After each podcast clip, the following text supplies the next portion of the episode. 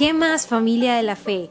Con este podcast cerramos nuestra miniserie de Esther y queremos primero hablarles de unas observaciones acerca de este libro.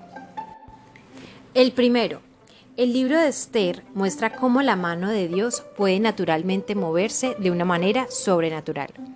Se ha dicho que el libro de Esther es un registro de maravillas sin un milagro y por lo tanto, aunque revela la gloria de Dios, lo expone de otra manera diferente comparado con las otras historias milagrosas que vivieron los israelitas. Veamos todo lo que Dios dispuso en la historia de Esther.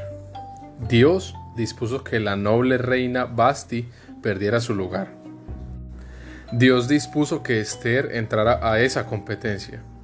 También Dios dispuso que Esther tuviera favor especial entre las otras mujeres, así como Dios dispuso que Mardoqueo tuviera acceso a Esther y a los asuntos del reino. Después, Dios dispuso que en el decreto se estipulara que los judíos debían ser muertos por mano privada y no por el ejército persa, lo que hubiera sido mucho más difícil de detener. También vimos cómo Dios dispuso que Amán contuviera su enojo y no matara a Mardoqueo inmediatamente. Y Dios dispuso que la ira de Amán explotara en un día en particular. También Dios dispuso que Asuero tuviera insomnio una noche, y Dios dispuso que Asuero tomara determinado libro en su noche de insomnio, así como Dios dispuso que Asuero leyera el pasaje sobre Mardoqueo en ese libro en particular. Segundo punto importante de este libro. La mano de Dios en la historia nunca excluye nuestras acciones. Las acciones de Esther y Mardoqueo fueron determinantes para la preservación del pueblo de Dios. La voluntad de Dios se cumple, y sin embargo los hombres son libres. Amán hizo como le plació. Azuero hizo lo que quiso, igualmente Mardoqueo y Esther. No vemos ninguna interferencia o ninguna limitación. Todos ellos hacen su voluntad y llevan completa responsabilidad. Aún así, Dios lleva a cabo su plan eterno por todos los tiempos. Y estos dos puntos podemos resumirlos como sigue. Primero, a pesar de que el, libro no habla continuamente y constantemente sobre el nombre de Dios, sabemos que Dios estuvo en cada paso y Dios dispuso cada cosa para que su voluntad se cumpliera sobre Esther, sobre Mardoqueo y sobre el pueblo de Israel. Y segundo, la integridad de ellos permitió que Dios pudiera cumplir su obra. O sea que es importante que cuidemos nuestra comunión con Dios y seamos íntegros en el momento de tomar decisiones en nuestra vida. Tercer punto. Dios en su plan sabio permite que su gente sea aprobada. Las pruebas son parte del diseño de Dios. Fue una gran prueba para Mardoqueo el rehusarse a inclinarse delante de Amán y otros sufrieron por haber tomado esa decisión.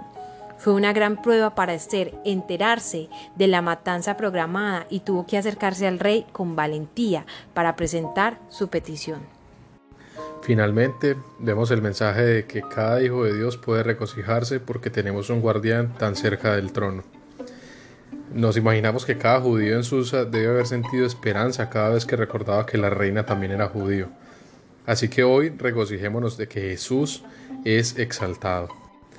El libro de Esther concluye con un resumen de la grandeza de Mardoqueo. Extrañamente, aunque hay una referencia a Asuero, la figura de Esther pasa por desapercibida. El autor menciona a Asuero en relación con un tributo impuesto sobre todo el imperio. No hay nada indebido en ello. En este caso, el impuesto queda justificado por la referencia a la grandeza de Asuero. Todos los hechos de su poder y autoridad, dice el versículo 2. El autor indica que Asuero ejerció su poder y autoridad en forma benéfica, procurando el bien del imperio y de sus ciudadanos. En eso vemos la manifestación de la gracia común de Dios. Ahora, la gracia especial se manifestó en Mardoqueo. Él alcanzó la grandeza, porque conocía a Dios y le servía a Dios. Dios le bendijo, lo recompensó, por medio de Asuero. El libro de Esther lo describe. Pero al final del versículo 2, el autor indica que los detalles de la grandeza de Mardoqueo también estaban escritos en el libro de las crónicas de los reyes de Media y de Persia. La grandeza de Mardoqueo nos muestra claramente un principio bíblico de que Dios exalta al humilde. Mardoqueo fue un hombre que estaba contento, sentado a la puerta de la casa del rey, no buscaba grandes cosas para sí mismo. Aun cuando sirvió al rey, salvando su vida, no se incomodó por no ser debidamente honrado y reconocido. Ante esta actitud de humildad, Dios vio a bien honrarle y darle grandeza. Y este es un punto de reflexión en el podcast de hoy. Buscamos grandeza y honra para nosotros mismos. Que Dios nos ayude a mantener siempre un corazón humilde y sencillo ante Dios y los hombres, buscando el bien de otros más que nuestro propio bien. Marquemos una diferencia del mundo y dejemos que Dios nos honre a su debido momento. Al final, Mardoqueo alcanzó tal grandeza que fue el segundo después del rey Asuero. El versículo 3 nos dice, alcanzó una posición parecida a la de José en Egipto y Daniel en Babilonia. No solo fue honrado ante los persas, sino también ante los judíos. El autor dice que Mardoqueo fue estimado por la multitud de sus hermanos, es decir, por todos los otros judíos. Asuero le honró por la manera en que sirvió al imperio persa, los judíos le honraron porque procuró el bienestar de su pueblo y habló paz para todo su linaje. Mardoqueo usó su posición de poder e influencia en el imperio para promover el bien de los judíos. Y para cerrar tenemos un dato curioso. Tal vez lo notaste cuando hablábamos de que no se menciona Esther en estos últimos versículos del, del libro. ¿Por qué no aparece el nombre de Esther en este último capítulo? Te preguntarás quizá por la misma razón que no aparece el nombre de Dios en todo el libro. El autor quiere darnos a entender que no siempre se conoce o se reconoce quién es el que está orando en la historia. Es evidente que detrás de toda la historia del libro de Esther está la mano de Dios obrando e interviniendo para el bien de su pueblo. Gracias por llegar hasta aquí. Sin embargo, no te despegues de nuestros podcasts porque mañana iniciaremos con un nuevo tema, un nuevo libro, que es el libro de Juan, y nos enseñará muchas cosas acerca de Jesús y nos ayudará a ser cada vez más como Él.